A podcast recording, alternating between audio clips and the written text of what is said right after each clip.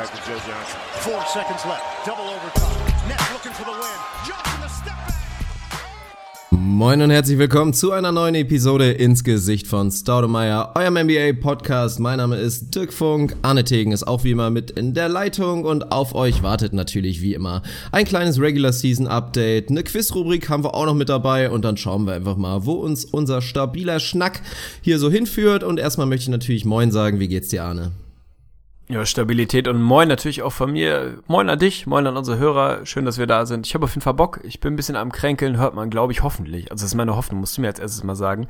Habe ich so eine leicht geil rauchige, ein bisschen heisere Stimme gerade oder bilde ich mir das nur ein? Weil das ist ja immer der Wunsch. Nee, du hörst also, dich super an. Das ist halt die Sache. Ah, also fuck. eigentlich muss man als Podcaster 365 Tage krank sein. Also das wäre eigentlich das Beste.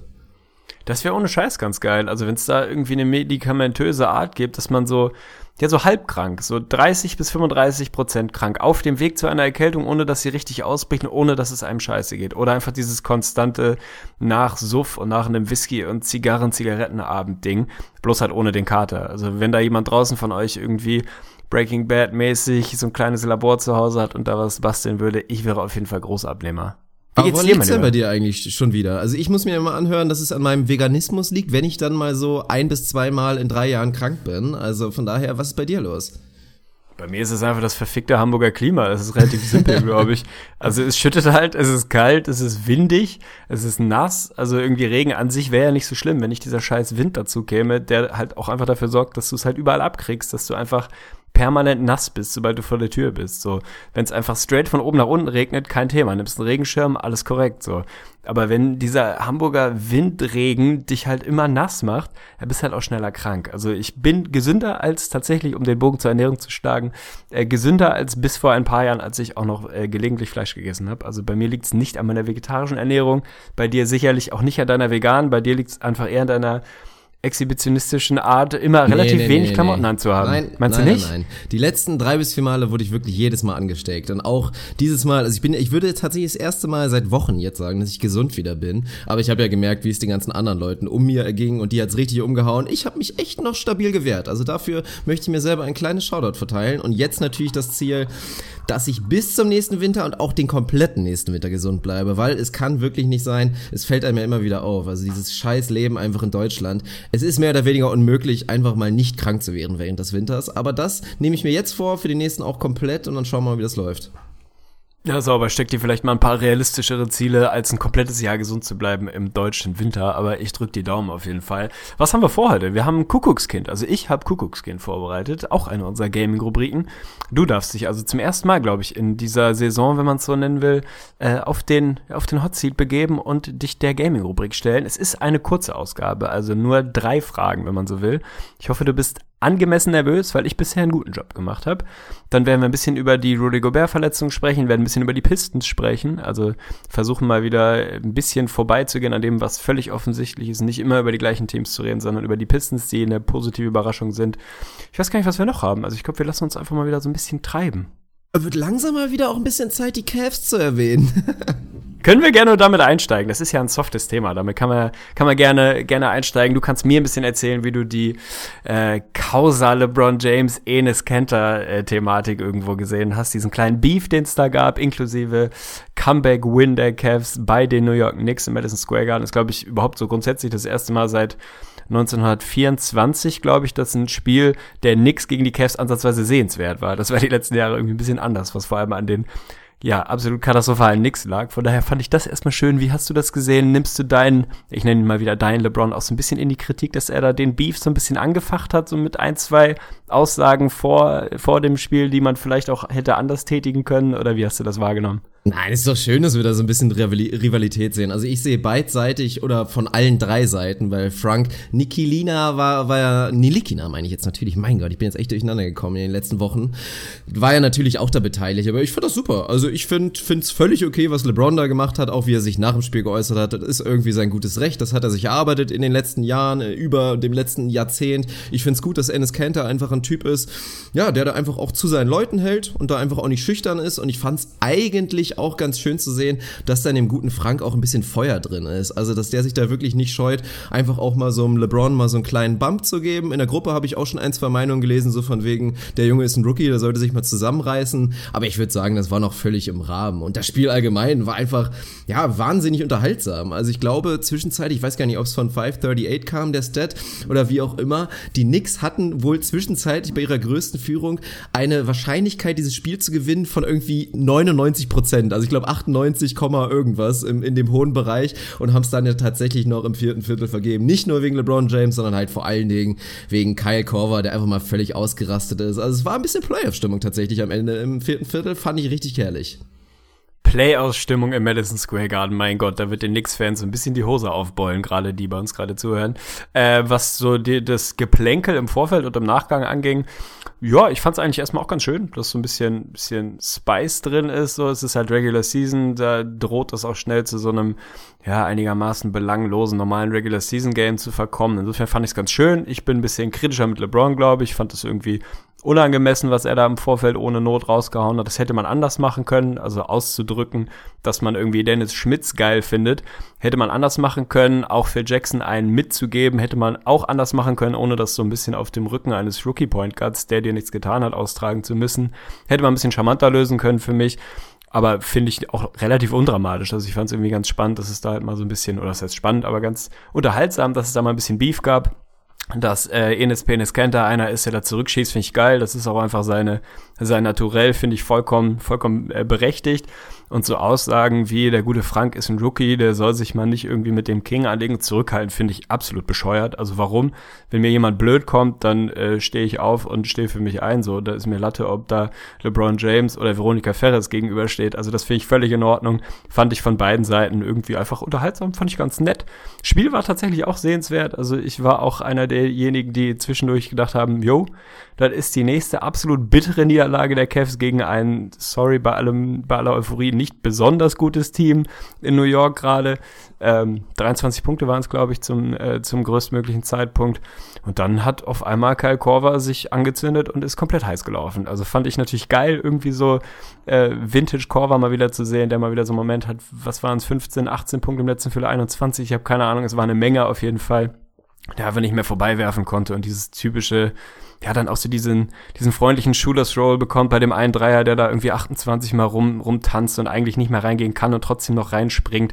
Einfach weil das so ein Moment war, wie sonst wahrscheinlich nur, nur ein Typ Clay oder Steph vielleicht hat, dass der einfach das Ding fliegen lässt und weiß, der fällt halt rein und wenn er irgendwie zehn Hüpfer braucht, dann fällt er trotzdem rein. Stabiler Choke-Job, der nix auf jeden Fall, aber finde ich schön, dass es mal ein Spiel war, wo man sagen kann, ey, das hat sich richtig gelohnt, Regular Season, da denkt man vielleicht auch in zwei Wochen noch dran, so, denkt zurück und denkt, Mann, das war, das war ein gutes Spiel und die Hatten ein kompetitives Basketballspiel gegen die Cavs, das ist lange her.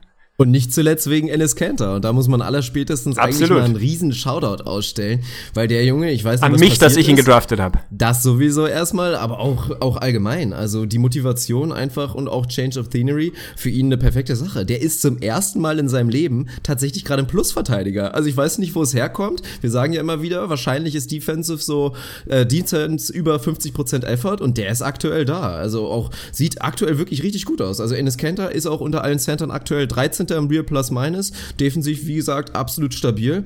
Ja, das ist, das ist schon, schon echt geil. Und was das Spiel angeht, war es vielleicht nur ein kleines bisschen schade, dass es halt jetzt nicht dieser Showdown zwischen Porzingis und LeBron war, wie man es vielleicht vermutet hatte. Der Punktsieg ging da definitiv an LeBron, also Porzingis, schwaches Spiel gehabt, auch da echt so ein paar komische Szenen. Auch auf Reddit habe ich so einen Zusammenschnitt von seinen Lowlights gesehen. Oh, ist ja auch jemand, der ganz gerne mal floppt, sagen wir es so.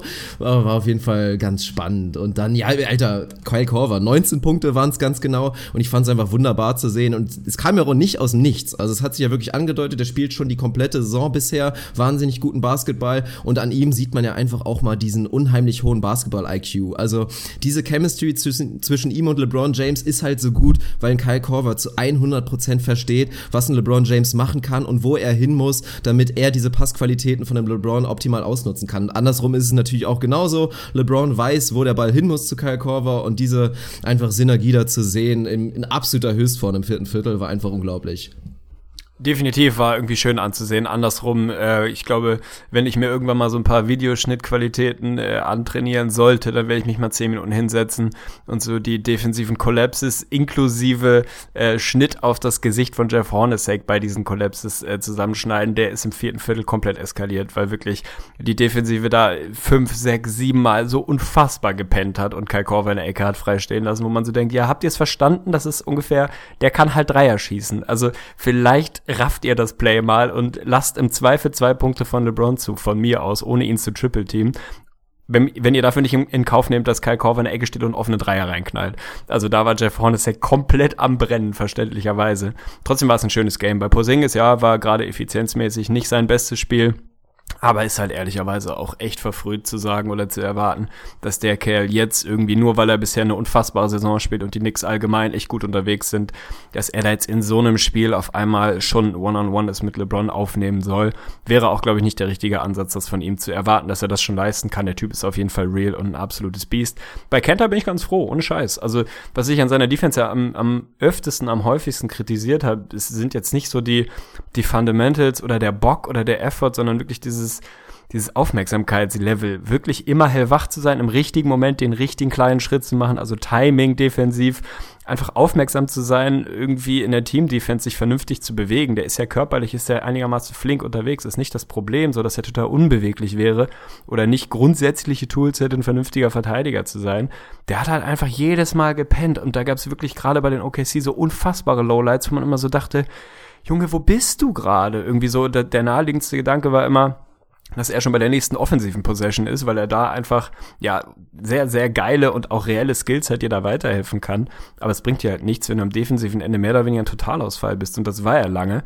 Im Moment scheint er einfach auch Bock auf die Knicks zu haben. Also grundsätzlich fand ich auch so, dass das Kollektiv, was Stimmung angeht, Stimmung auf den Rängen im Madison Square Garden, Stimmung auf der Bank von der Second Unit, da sahen die Knicks echt gut aus. Das hat das erste Mal seit Jahren wirklich so den den Anschein gemacht, dass das ein Team ist, was gerne da zusammen auf dem Feld steht oder neben dem Feld sitzt und sich gegenseitig supportet. Vielleicht tut ihm das ganz gut, dass er da wirklich das Gefühl hat, er ist irgendwie in einer guten Situation, in einer neuen Situation, wie du schon gesagt hast, so Change of Scenery, mag da eine Rolle, Rolle spielen. Ob der am Jahresende immer noch ein Plusverteidiger im Real Plus Minus ist, weiß ich noch nicht. Da möchte ich noch ein bisschen größere Sample Size sehen, aber bisher sieht das echt ganz gut aus. Also Shoutout an Enes Kenter, offensiv immer schon geil gewesen und defensiv, wenn er da irgendwie ansatzweise ein Plusverteidiger sein kann, ja, dann ist das halt auch echt ein, ein seriös guter Big Man. Ja, ich glaube schon, dass das real ist. Also wie gesagt, ich glaube, der Einsatz ist einfach da. Ich hoffe dass es. er, dass er theoretisch ein guter Fit sein kann neben Porzingis. Das hatten wir ja auch im Vorfeld gesagt. Also ich war da wirklich sehr überzeugt von, dass es offensiv auch gerade gut klappt es hat vorher Sinn gemacht, aber ist jetzt wirklich auch effektiv zu sehen auf dem Court, ist einfach eine schöne Sache und er jetzt nicht mehr so offense-only ist und ohne Scheiß. Also wenn, wenn er so weitermacht defensiv und ich kann es mir gut vorstellen, dann sollte er schon alleine deswegen eigentlich auch ein Kandidat sein für so einen klassischen Most Improved Player Titel, weil das darf man einfach nicht so oft betonen, was das für ein riesen Unterschied ist, wenn ein Ennis Kenter so spielt. Aber gehen wir doch mal zur nächsten Personalie und ich will dich einfach mal direkt auf den, auf den kleinen Hot Seat setzen. Den Einspieler spare ich mir jetzt mal, aber bei dieser ganzen LeBron James, Dennis Schmitz, Frank-Situation Situation, dann war Eier auf den Tisch. Also wie siehst du denn die ganze Thematik? Man würde zwar eventuell meinen, also es geht jetzt natürlich darum, für wen würde man sich entscheiden, stand jetzt, haben die nächsten Fehler gemacht, nicht Dennis Schmitz Junior zu ziehen. Und ich kann schon mal spoilern, ich bin mir nicht so richtig sicher, aber ich will deine Meinung hören. Hat dich Dennis Schmitz mit seinen offensiven Highlights inzwischen so überzeugt, dass du ganz klar sagst, okay, die Denver, also die Dallas Mavericks haben den besseren Draft-Pick geholt? Nö, also wenn das die wirklich so formulierte Frage ist, nein. Ich finde, das ist halt auch so ein Stück weit Äpfel mit Birnen. Also ja, es sind beides Point Guards so, aber das war's dann auch so ungefähr, was die beiden so vom Skillset an Gemeinsamkeiten haben. Vollkommen andere Ausgangssituation, vollkommen andere Rolle so. Dennis Schmitz, der Typ mit der mit Abstand höchsten Usage bei den Mavericks, weil der da eben die Schlüssel mehr oder weniger in die Hand kriegt und gesagt wird, ja komm, mach halt. Irgendwie, wir sind jetzt ein bisschen unfreiwillig am Tanken, aber wir sind halt am Tanken. Tob dich aus, lass fliegen das Ding, spiel deine Athletik aus. Wir gucken mal nicht so richtig hin, wie es defensiv aussieht und auf Effizienz gucken wir erstmal auch nicht wirklich. Und mach halt. Und da sieht er natürlich geil aus. Da blüht er auf, weil das Skillset da ist. So der Westbrook-Vergleich liegt irgendwo nah. Explosiv ohne Ende, unfassbare geile Athletik, schnelle erste Schritte, alles irgendwo schön. Aber das zu vergleichen mit einem Typ äh, Frank, ich nenne ihn einfach Frank, ich gehe da nicht den Weg, den du gehst, irgendwie den Nachnamen mir jetzt anzutrainieren. Äh, eine völlig andere Rolle, irgendwie kommt von der Bank, ist defensiv schon absolut real. Also das gefällt mir wahnsinnig gut. Gerade für einen Rookie, gerade für einen Rookie Guard sieht das schon sehr, sehr reif aus. Also da ist die Ceiling wirklich absolut elitärer Verteidiger. Offensiv hat er natürlich noch nicht das Skillset, was ein Dennis Schmitz hat, hat aber eine, eine angenehme Court Vision, finde ich, macht einen relativ reifen Eindruck, hat eine völlig andere Rolle. Also ich glaube, das macht relativ wenig Sinn, die beiden zu vergleichen irgendwie. Natürlich drängt sich das auf, wenn die irgendwie, was sind sie an 8 und 9 gegangen, irgendwo hintereinander gleiche Positionen, dann liegt es irgendwie nahe zu sagen, ey, wir gucken uns mal an, wer gerade den besseren Eindruck macht. Aber ganz ehrlich, die Rollen und das Skillset ist so unfassbar unterschiedlich, dass sich das für mich eigentlich verbietet, die groß zu vergleichen. Ich finde, die haben beide äh, einen guten Eindruck gemacht bisher auf eine völlig unterschiedliche Art und Weise. Auf den ersten Blick kann man sagen, ja, ey, Dennis Schmidt sieht irgendwie schon ein Stück weiter aus. Weiß ich aber gar nicht genau. Also kommt ein bisschen drauf an, äh, was du als Team willst und suchst, ganz ehrlich. Ich finde, man kann auch absolut den Case machen, dass man irgendwie mehr Fantasie hat, dass Frank sich mal all around zu einem geileren Point Guard entwickeln kann, finde ich nicht weit hergeholt, andersrum auch nicht. Also ich glaube, das ist, ja, ist wirklich so dieses typische Äpfel und Birnen. Also was soll denn der Vergleich? Kann ich irgendwo nicht nachvollziehen. Mir gefallen bisher beide wirklich gut. Ja, sehe ich zu 100% genauso, weil es ist ja schwierig jetzt von den beiden Rookies jetzt irgendwie zu bewerten. Man geht davon aus, okay, erstes Piece der Franchise ist einer der beiden, weil da muss man ganz ehrlich sein, da weiß man Stand jetzt natürlich absolut gar nicht, ob überhaupt einer von denen jemals so gut sein kann, dass man sowas behaupten könnte. Und dann kommt es natürlich um den Fit an mit den Leuten drumherum. Also ich sehe aber auch bei Frank einfach so eine große defensive Upside und von dem Shot, von dem wir eigentlich gedacht hatten und auch wo Tobias Berger gedacht hat, dass der ein bisschen realer ist von Anfang an, da sehen wir ja noch relativ relativ wenig, aber ich denke mal, dass der kommen sollte. Und sobald so ein Frank ja wirklich offensiv solide ist, überdurchschnittlich ist, dann reden wir da wirklich von ja, einem sehr wertvollen Point Guard. Und bei Dennis Schmitz sehe ich da dann fast noch eher so ein paar Fragezeichen, eher ob die Offensive, die er dir liefern kann, ob das halt jemals wirklich effizient wird. Es ist noch alles viel zu früh, aber um mal einen kurzen Eindruck zu geben, um das auch nochmal zu vergleichen, Real Plus meines mäßig bestätigt, äh, bestätigt auch direkt übrigens schön, dass es endlich wieder gibt. Ich glaube, seit zwei Tagen ist es online. Oh ja. Oh Gott, ey, war das eine Dürrezeit vorher. Ganz, ganz schlimm. Aber aber da Frank Nilikina tatsächlich unter, also auf Platz 26, was das Real Plus Minus angeht, unter allen Point Guards. Defensiv ein ganz milli, minimales Minus, offensiv bisschen stärkeres Minus, aber reicht immer noch, um wirklich einen deutlichen Vorsprung vor Dennis Schmitz Jr. zu haben.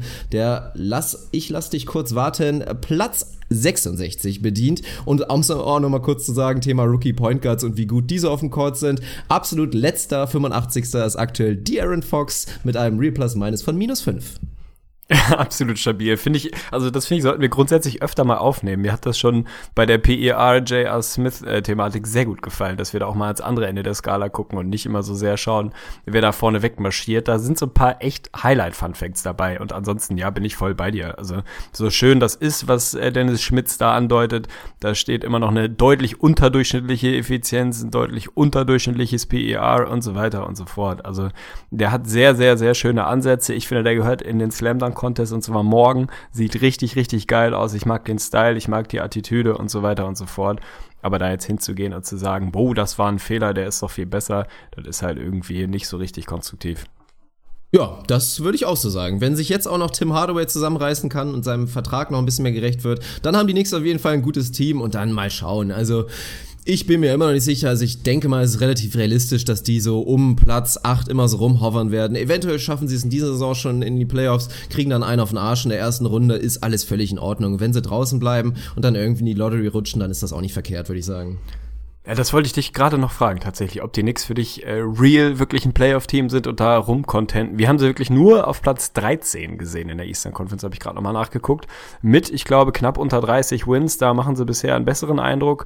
Wahrscheinlich werden sie uns so ein bisschen outperformen. Ob es denn wirklich dieses Jahr schon für die Playoffs reicht, ich glaube es ehrlicherweise noch nicht, weil ich auch glaube, dass gerade von dahinter oder aus einer ähnlichen Range Teams, die gerade noch ein bisschen am struggeln sind, da noch einen Push machen und mittelfristig besser sein sollten. Zum Beispiel die Bucks, die Cavs, Cavs, die Heat, wahrscheinlich auch die Hornets, die alle im Moment dahinter sind. Ich glaube, da wird es dann einfach irgendwo ein bisschen, bisschen dünn für die Knicks, aber ganz ehrlich, wäre auch echt mindestens ein Jahr zu früh, wenn man mir ehrlich ist. So schön mir das gerade gefällt, dass da echt bessere Stimmung ist, ein bisschen Aufbruchsstimmung, ein bisschen, ja, besseres Feeling im Madison Square Garden finde ich irgendwie ganz angenehm. Ob es für die Playoffs reicht dieses Jahr, ich glaube es ehrlich gesagt nicht, aber ich hätte auch nicht unbedingt was dagegen, so.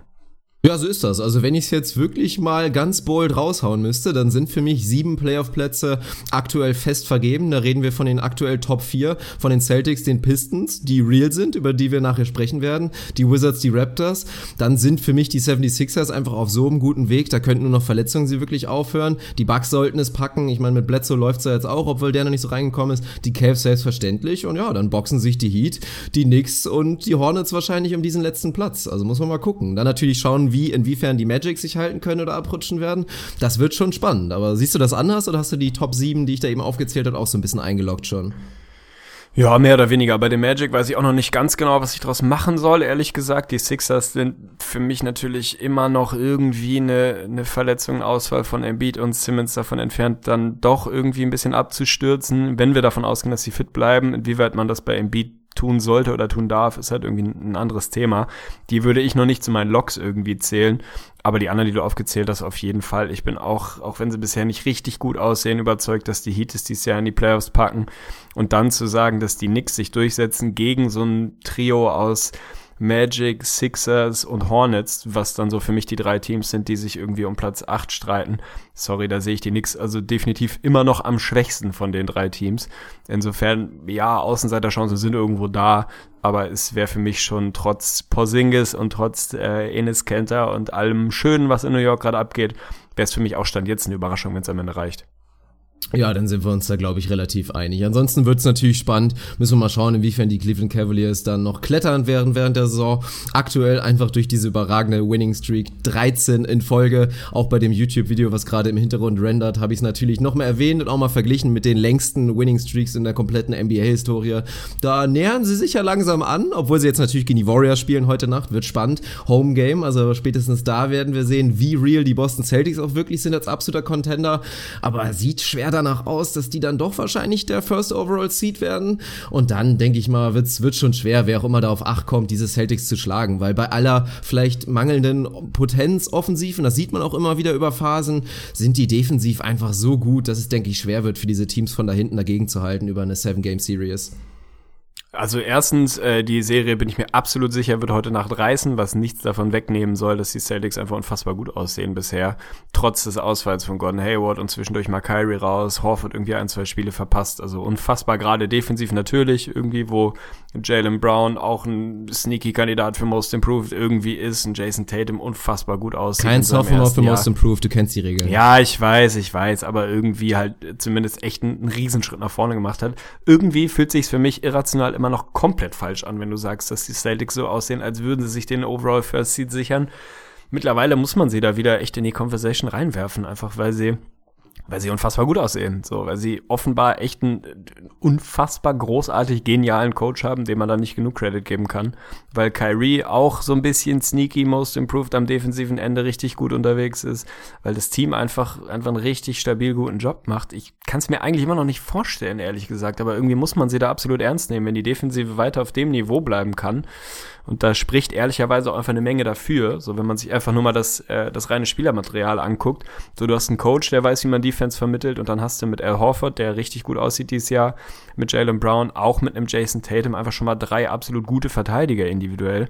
So, dann wirfst du den Kyrie dazu, der dieses Jahr Bock auf Defensive hat und dem sie das offenbar verklickern konnten. Ja, und schon bist du halt irgendwie per se wahrscheinlich echt ein sehr gutes Defensivteam, auch wenn du nicht so diesen ultra dominanten Big Man hast, der irgendwie so eine Defense zusammenhält, aber individuell einfach sehr, sehr gute Verteidiger. Ja, dann sind die schon absolut mittlerweile, muss man sagen, Kandidat für den First Seed. Wenn ich heute wetten müsste, würde ich immer noch sagen, glaube ich nicht. Also da vertraue ich dann tatsächlich noch mehr in weiß ich nicht, vielleicht Cavs die Wizards. Oder wen? Also ich sehe Nö, aber zum Beispiel kommen. die Wizards, also nee. bei den Wizards glaube ich eher nee. dran, dass die, dass die das, was sie bisher spielen, aufrechterhalten können. So deutlich, deutlich über, äh, über 500 Basketball. Da ist schon eine, ein ordentlicher Abstand, muss man fairerweise mal sagen, aber ich weiß ich nicht. Also wahrscheinlich werden sie es am Ende machen, die Celtics, und ich wünsche es mir. Es fühlt sich für mich immer noch nicht richtig an, aber das ist irgendwie die Story der Celtics dieses Jahr. Na gut, warten wir mal ab, wenn die Wizards wieder so aufdrehen wie in der zweiten Saisonhälfte im letzten Jahr. Dann kann das natürlich sein. Bei den Cavs, ja, das Ding ist halt, ich meine, die sind fünfeinhalb Spiele hinten. Die Saison ist noch so unfassbar lang, da kann alles selbstverständlich passieren. Aber ich denke nicht, dass zumindest bis IT wieder zurückkommt, dass ich so eine richtig krasse Streak von den Cavs sehe, wie man es auch immer schon von LeBron-Teams kannte, wie es bei den Heat auch damals immer der Fall war. Ich kann mir vorstellen, dass sie dann wirklich ab Februar komplett durchladen und einfach unfassbar heiß werden in Richtung Playoffs. Aber ob das dann reichen wird, also wenn, wenn man jetzt eine Over-Under setzen würde für Boston Celtics-Siege, und ist auch mal spannend, das dann vielleicht zu vergleichen mit unserer Four-Season-Preview, dann weiß ich nicht, wo setzt das? 55? 55 mit Tendenz over aktuell? Boah, 55 müsste man wahrscheinlich gerade irgendwo ansetzen, müssen wir mal bei den gängigen Wettanbietern gucken. Wir haben sie bei 54 Wins gesehen und wenn du mir heute eine Wette für 55 Wins anbietest, nehme ich trotzdem das Under. Oh, Aber das würde ich dir gerne anbieten. Ja, das können wir gerne machen. Finde ich gut. Machen wir eine podcast wir nachher auf, Machen wir ja. zwischen uns. Absolut. Ähm, ja, aber da muss man es ansetzen. Also ganz ehrlich, 13 aus 15 sind äh, 87% Win Percentage. Alter, muss ich mal kurz ausrechnen, auf, auf was das gerade hinausläuft. Das können wir mal eben, guck, guck mal hier, ich mache jetzt hier. Müssten so 94 Siege sein über die Saison? Ja, wahrscheinlich. 71 wären's. Also das ist schon relativ stabil. Da äh, müssen sie schon echt ordentlich zusammenbrechen, damit das am Ende weniger als 55 werden. Aber ich traue dem Braten einfach irgendwie noch nicht so ganz. Aber ich kann es nicht begründen. Das ist immer das Schöne. Das ist argumentativ, ist das die Krone. Wenn man sagt, ja, ich glaube halt nicht, dass es so ist, weil, ja, glaube ich halt nicht. Und das ist ungefähr meine Argumentation, warum die Celtics keine 55 Wins holen. Ja gut, die Argumentation war dahinter, so natürlich ein Avery, Brad äh, ein Avery Bradley, sag ich jetzt schon, Jalen Brown hittet so ein bisschen seine Sophomore-Wall, weil auch die gibt's ja so ein kleines bisschen und dann kommt vielleicht dann irgendwann auch mal die Rookie-Wall für den Jason Tatum, der nach wie vor fantastisch aussieht. Also ja, Thema Rookie of the Year, wenn es halt nicht Ben Simmons geben würde, dann wäre der wahrscheinlich die Eins. Das ist schon krank, also echt auch nochmal Shoutout an den Rookie-Jahrgang aktuell. Macht sehr, sehr viel Spaß, wenn die beiden so ein bisschen nachlassen, aber andererseits hast du dann halt auch einen Kyrie, der noch noch nicht am Limit performt. Also defensiv vielleicht am Limit performt, aber offensiv auf keinen Fall. Dann hast du einen Markeith Morris, äh, Gott, bin ich durcheinander heute, einen Marcus Morris, der sehr gut aussieht, aktuell auch wirklich wieder. Also im letzten Spiel auch vor allen Dingen offensiv, dieser getragen hat über ein Viertel lang, der immer besser reinkommt. Ein Horford könnte vielleicht ein kleines bisschen nachlassen, aber die sind einfach real. Und auch da nochmal ein kurzes Shoutout. Wir vernachlässigen es ja immer ein kleines bisschen als deutscher Podcast. Ich habe ihm das Shoutout auch schon bei YouTube gegeben, aber auch hier nochmal und ich würde gerne deine Meinung hören. Alter, Daniel Theiss, ey, macht der super. Also super Junge. Was der gerade spielt für die Boston Celtics, sieht einfach verdammt gut aus. Also Sonntagabend habe ich mir natürlich auch, ja, zumindest einen Großteil des Spiels gegen die Toronto Raptors angeguckt und da sah er auch wieder super aus. Also defensiv ist das einfach ein vernünftiger Junge, ist ein Plusverteidiger und macht einfach verdammt viel richtig. Also ist jemand, der einen guten Basketball-IQ hat, einfach genau in dieses gute System der Celtics reinpasst. Also ich würde ihn jetzt unbedingt nicht gerne sehen wollen bei irgendwie den Bulls oder bei den Hawks oder sonst wo, aber in dieses feste System mit festen Strukturen, da passt er einfach perfekt rein. Und so als kleine Fünf gegen etwas schwächere Teams auf dieser Position kann ich ihn mir da echt super vorstellen. Ja, kann ich, kann ich nichts Negatives verlieren über den Jungen. Also das sieht einfach richtig gut aus. Da sind die Fundamentals einfach da. Das ist jetzt nicht flashy in irgendeiner Art und Weise. Er ist nicht der Überathlet oder der Übershooter oder irgendwie hat nicht diesen einen Skill, wo man sagt, der ist irgendwie krass überdurchschnittlich. Aber macht halt sehr, sehr wenig Fehler, so wie du es richtig gesagt hast. Also ist für mich ja fast so ein, so ein prototypischer Spurs-Guy, der halt einfach wenig eigene Fehler macht. So ein Didi Hamann. Wenig, ja, großartig. Shoutout an die, die haben, den ich mal auf der Wiesen getroffen habe übrigens. Also tatsächlich. War eines meiner größeren äh, Highlights im Leben, was so Promi-Begegnungen anging. Tatsächlich ein einigermaßen angeschossenen Didi Hamann auf der Wiesen zu treffen. Das wäre eigentlich auch mal eine Story wert. absolut. Ähm, macht wenig Fehler, so, macht weder defensiv irgendwie verpennt keine Rotation, ist offensiv nicht ultra Turnover anfällig, also bewegt sich in diesem System einfach sehr, sehr gut, ist ein guter Verteidiger und ist offensiv jemand, der ein softes Händchen hat, der da gute Plays macht, der einfach im richtigen Moment die richtigen Entscheidungen trifft. Ist jetzt auch andersrum niemand bei allem Hype, den, den ich gerne 25 Minuten spielen sehen würde, ehrlicherweise.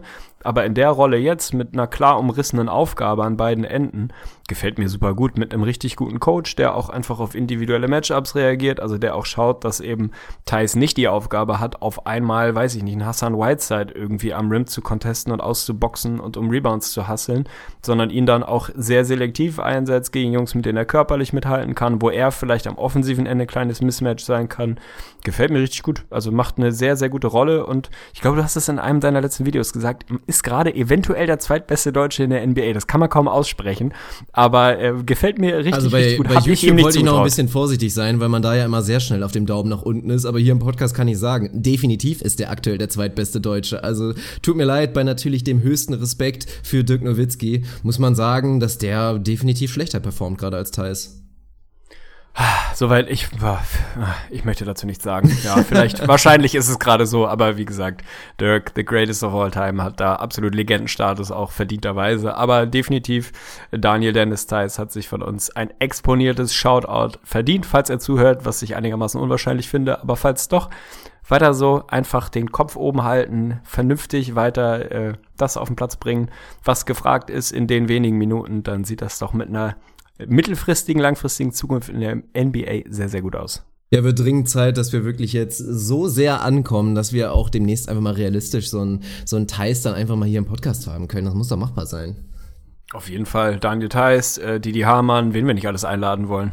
Und Sky Dumont, selbstverständlich. Das wollen Oh Gott, ich habe ihn völlig vergessen. Das ist Hilfe, klar wir haben viel zu lange nicht über Sky Dumont geredet. Ohne Mist jetzt. Es war aber auch eine. Pause nötig. Es war eine Zeit lang ein bisschen zu viel, das wissen wir beide. Jetzt haben wir Nein, eine lange Pause nein, gemacht. Und jetzt nein. spätestens in der nächsten Episode Kaffeeklatsch ist er wahrscheinlich wieder dabei.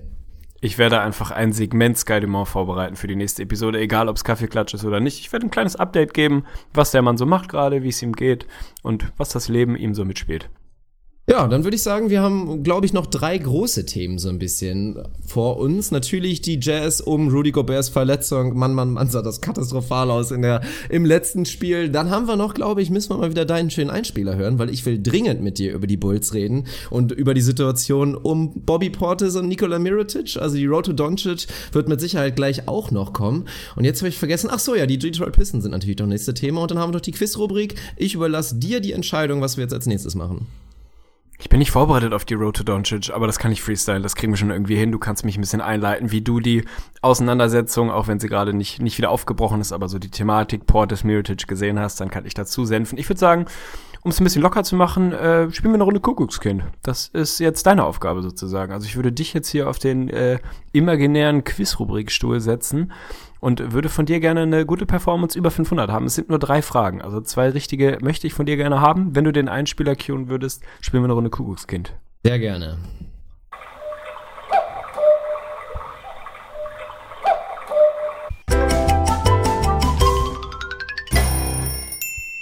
Kuckuckskind. So, also auch hier nochmal an die neuen Hörer unter uns, was erfreulicherweise wieder eine ganze Menge neue sind. Die werden die Rubrik noch nicht kennen, eine unserer Quiz-Rubriken, von denen wir, glaube ich, in den letzten zwei Folgen schon wieder ein paar wieder rausgekramt haben. Es geht wieder los. Wir wollen wieder in fast jeder Episode oder wahrscheinlich in jeder so ein bisschen mit euch quizzen. Einer von uns wird sich dem anderen stellen. Ihr könnt, sollt, müsst gerne mitraten. Also auch hier holt euch einen Zettel und einen Stift, drückt kurz auf Pause, dann könnt ihr gleich mitraten. Kuckuckskind funktioniert sehr, sehr simpel. Ich werde dem Dirk gleich äh, drei verschiedene Kategorien, in dem Fall manchmal sind es fünf, je nachdem wie viel Zeit und Lust wir ehrlicherweise haben, vorstellen. Dann gibt's jeweils fünf äh, ja, Teams, Spieler, je nachdem um was es geht, äh, die in diese Rubrik fallen, meiner Meinung nach. Und einer davon ist ein Kuckuckskind, hat sich also reingeschlichen und gehört da eigentlich nicht rein. Und Dirks Aufgabe ist nur herauszufinden, wer das Kuckuckskind ist, wer da also nicht reingehört in die Rubrik, die ich gleich stellen werde. Hast du Bock, mein Lieber? Bist du vorbereitet? Hast du, hast du gelernt? Vorbereitet bin ich nicht. Ich bin nervös. Ich muss auch schon wieder pinkeln. Also müssen wir mal gucken, ob wir das durchhalten können. Aber starten wir erstmal.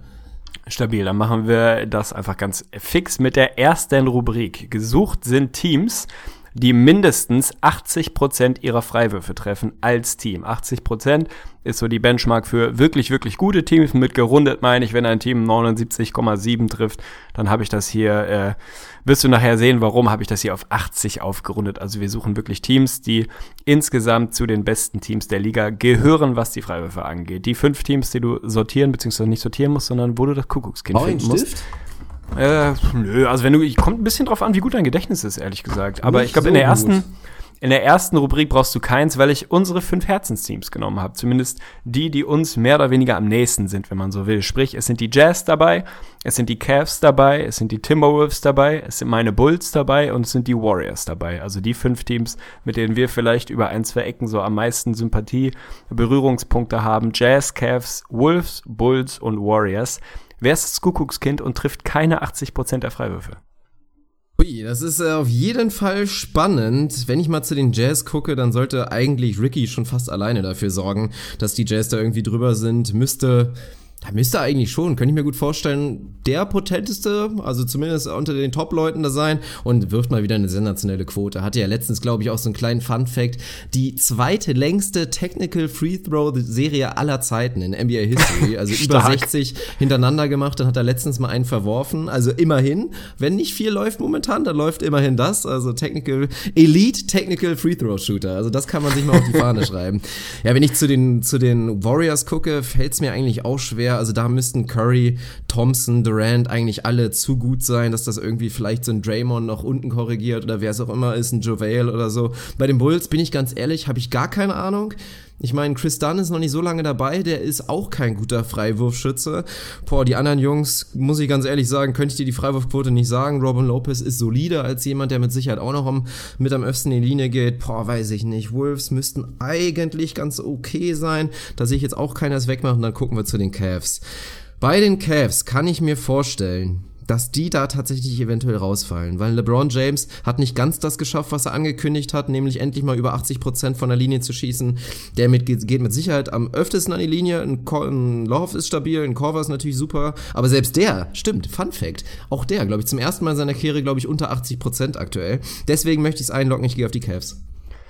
Ah, jetzt musst du dir leider selber den Sound einspielen, weil das leider falsch ist. Es war verdammt knapp. Ich halt Ah, hervorragend. Ich habe eigentlich gedacht, äh, dass ich dir da vielleicht sogar einen kleinen Gefallen mit tue. Hast im Prinzip genau richtig angefangen. Wenn man da rangeht, guckt man natürlich als erstes im Zweifel, gibt's in irgendeinem der Teams irgendwie einen dominanten Big Man, der nicht besonders gut trifft, viele Attempts hat und das Team runterzieht. Das haben die meisten dieser Teams nicht. Das beste Free-Throw-Team der Liga wird dich freuen, sind tatsächlich gerade die Jazz mit 83,3 Prozent, was sehr, sehr gut ist. Liegt vor allem an Ricky, ohne Scheiß. Trifft 92 Prozent seiner Freiwürfe bei viereinhalb Attempts. Also Shoutout auf jeden Fall. Das ist sehr, sehr stabil. Die Warriors sind das drittbeste Team, auch über 83 Prozent. Hast du völlig recht, wenn die drei, ja, die drei Superstars einfach alle an die 90, 85 bis 90 Prozent schießen, dann wird es irgendwie schwer, da rauszurutschen. Dann haben wir die Timberwolves tatsächlich mit knapp 80 Prozent. Also auch da hast du nicht die ganz großen Ausfälle. Jimmy noch nicht mit dem Volumen, wie man es gewohnt ist, aber auch Towns trifft den, den Freiwurf solide. Und dann haben wir noch die Bulls und die Cavs. Und tatsächlich lagst du bei LeBron minimal falsch, der ein Career High schießt mit 80,7 Prozent. Also oh, dann ist es aber in den letzten Spielen nach oben gegangen. Das kann gut sein. Er schafft es zum ersten Mal in seiner Karriere über 80 Prozent zu schießen und ist da wirklich mit solidem Volumen, also knapp sechs Attempts und trifft fast 81 Prozent. Der Grund dafür, dass die Cavs da auch deutlich über 80 Prozent sind. Also die Cavs sind aktuell bei 81,8 Prozent, vier best, viertbestes Team der Liga. Und bei den Bulls fand ich es auch ein bisschen überraschend. Die sind nur 15. Also ich habe die, die Lücke schon groß genug gelassen mit 76,5 Prozent. Die haben jetzt nicht den einen großen Ausfall, aber auch die Guards schießen alle so okay. Also da hast du niemanden, der wirklich richtig gut schießt. Bobby Port ist mit 80 Prozent noch einer der besseren. Grant trifft den Freiwurf nicht so gut und Justin Holiday nicht so überragend. Bei Markan trifft ihn zwar gut, aber ist das Volumen nicht so unbedingt da.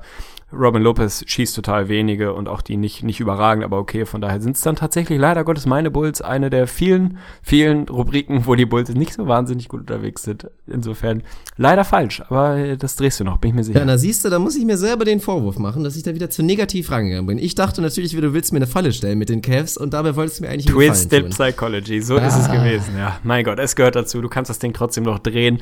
Die äh, zweite Rubrik, um die es geht, wir suchen wieder ein Team und zwar suchen wir Teams, die die mindestens 30 Three-Point-Attempts per Game haben. Der League Average für dich als Hilfe liegt bei 28,7.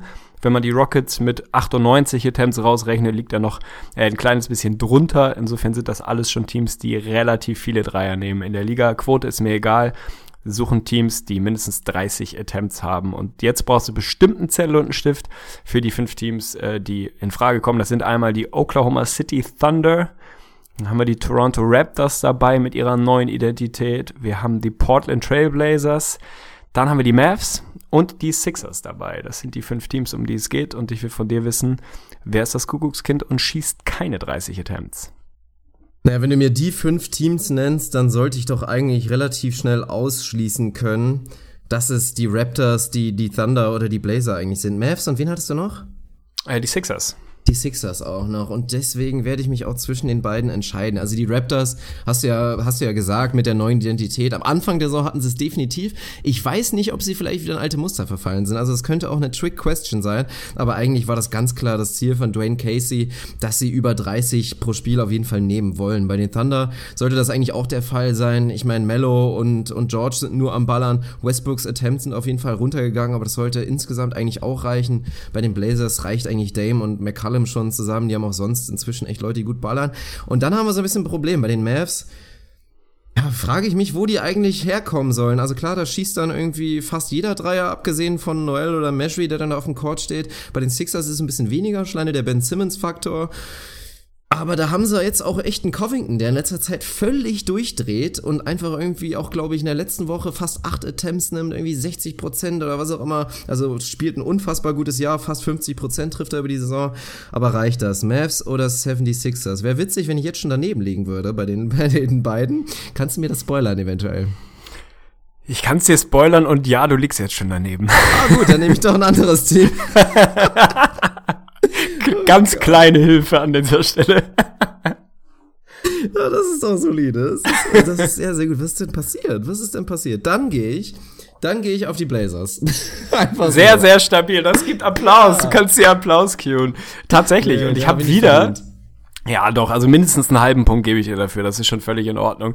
War für mich tatsächlich auch überraschend so. Also das war so einer der Fun Facts, so fun ist er gar nicht, aber einer der Facts, über die ich so beim, beim Rumskippen durch die Statistiken gestolpert bin. Tatsächlich die OKC, fast 32 Attempts sind Fünfter, die Raptors sind nur in Anführungsstrichen Achter, aber nehmen auch 31 Dreier, also deutlich, deutlich mehr als sonst. Die Mavs sind tatsächlich Zweiter, nehmen fast 33 Dreier.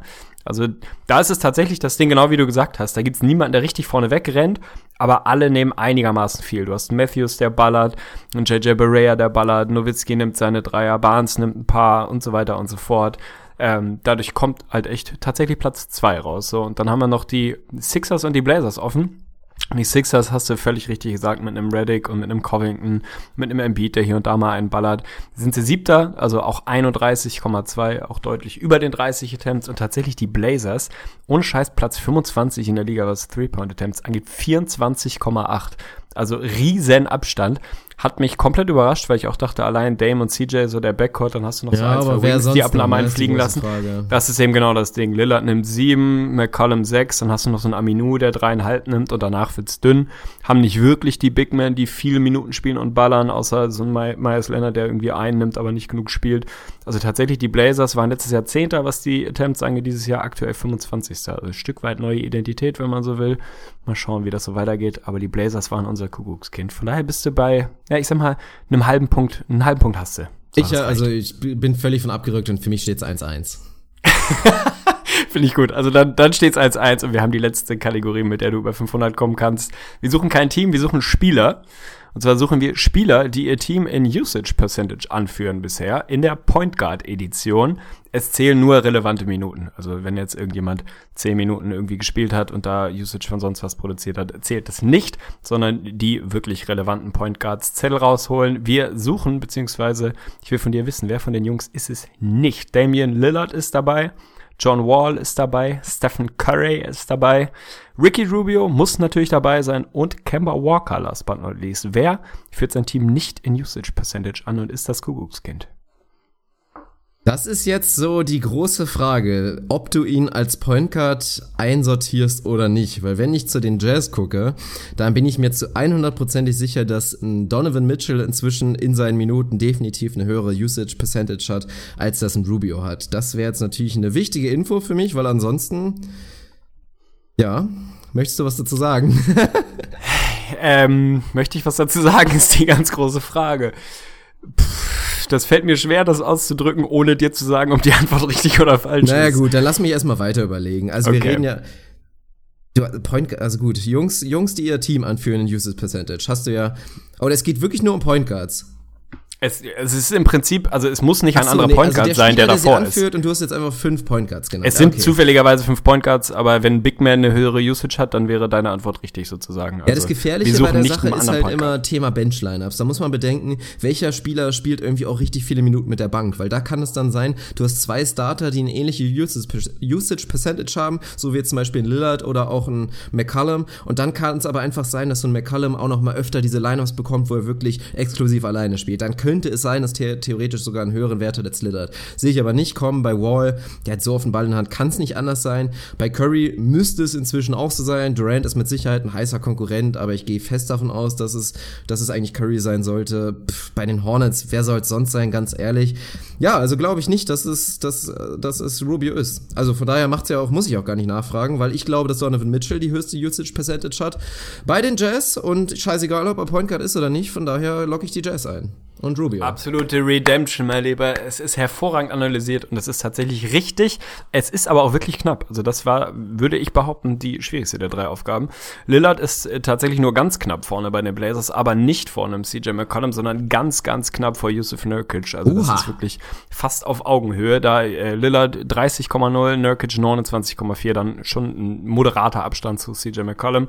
John Wall ist ziemlich Runaway bei den Wizards, macht Sinn, sehr, sehr balldominanter Point Guard da liegt das nah. Stephen Curry ist tatsächlich knapp, einigermaßen knapp vor einem Kevin Durant. Das wäre für mich so die, ja, die, äh, wie soll man sagen, die Falle gewesen, wo man hätte reintappen können und denken können, dass vielleicht auch ein Draymond, der viel den Ball in der Hand hat, da so ein bisschen was wegnimmt. Aber Curry tatsächlich führend, auch zu Recht führend, würde ich behaupten, ist, glaube ich, auch das Beste für die, für die Warriors.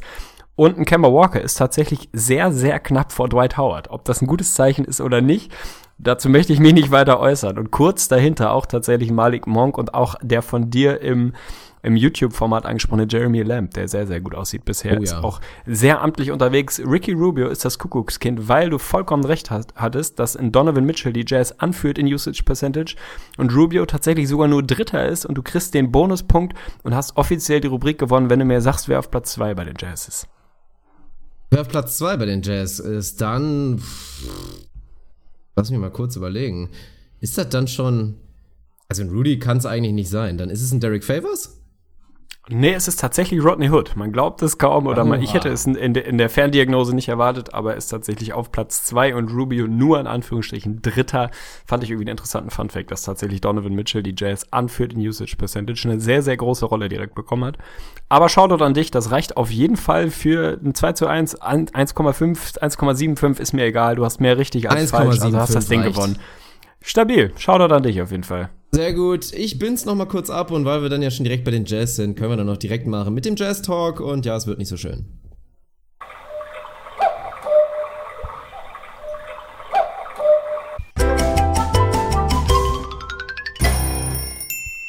Kuckuckskind. Ich muss übrigens kurz meckern, da lässt man einmal einen Amateur an den Einspieler. Du hast den schön so gebaut, dass er nicht direkt bei Sekunde Null losgeht. Jetzt muss ich das schneiden im Nachhinein. Habe ich mich auch schon mal gefragt, warum das so ist. Irgendwie bei mir beim Rausrennen muss da ein bisschen eine kleine Lücke reingegangen sein. Es tut mir fürchterlich leid. Trotzdem fühle ich mich bei dem Einspieler, Ausspieler immer so ein bisschen ich fühle mich mal versetzt in entweder so ein, so ein Candy Shop und jetzt nicht so ein 50 äh, Cent Candy Shop, sondern tatsächlich so ein Süßwarenladen. Also ich, ich weiß, ich weiß. Oder halt so ein, so ein Spielwarenladen. Also ich krieg da mal richtig gute Laune und Bock so mit, mit so einer Holzeisenbahn zu spielen oder mir so ein Jojo zu holen und ein bisschen in meinem Wohnzimmer Jojo zu spielen. Vielleicht hole ich mir noch mal ein Jojo. Jojo und Tamagotchi und dann greife ich richtig an. Aha. ja, dann erzähl also. du mir doch mal lieber, was bei den Jazz abgeht, wie du die Verletzung von Rudy gesehen hast, inwieweit das kompensierbar ist oder nicht oder doch, ob du jetzt Riesenangst hast, dass deine Jazz ein bisschen raus, rausfallen aus dem Playoff Race oder wie optimistisch du bist, dass sie das wieder, wieder gerade biegen können.